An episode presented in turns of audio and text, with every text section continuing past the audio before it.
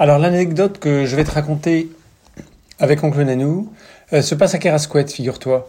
Et euh, un beau jour, euh, Oncle Nanou arrive, je crois qu'il était avec certains de ses enfants, peut-être Caroline, et il arrive à Kerasquette équipé d'une pendule, ou d'un pendule plus exactement, avec un pendule bien décidé à retrouver autour de la maison et ou dans le parc les armes ou les munitions cachées ou enfoui quelque part.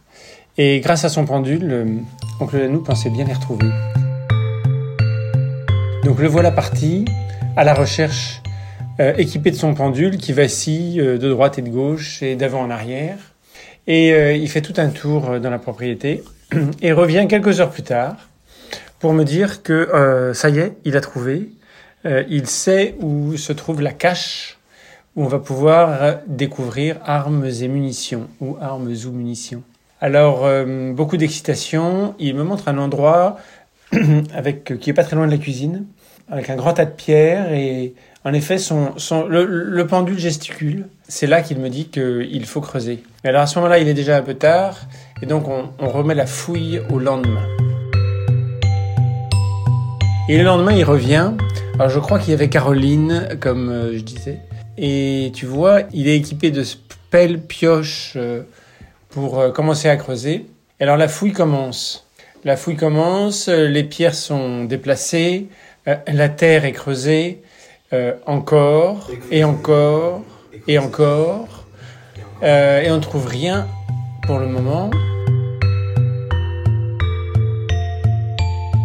Et donc on creuse davantage, on élargit le périmètre, et toujours rien. Pourtant, le pendule est bien là, et le pendule, lui, avait trouvé les armes, clairement. À ce moment-là, on ne sait plus trop, euh, quoi penser, mais de toute évidence, euh, le pendule a un avis bien affirmé, mais qui ne correspond de toute évidence pas à la réalité. Alors du coup, avec un peu de déception et un peu de sourire quand même, eh ben on arrête les fouilles. Euh, quand j'y pense, tu vois, je pense que la morale de l'histoire, c'est que entre la veille et le lendemain, les esprits de la résistance qui rôdent à Kerasquette sont venus, ont déterré les armes, les ont enfouies ailleurs, dans le parc. Et du coup, euh, quand le lendemain, euh, Oncle Lanou est revenu pour euh, les trouver, bien évidemment, il n'était plus là.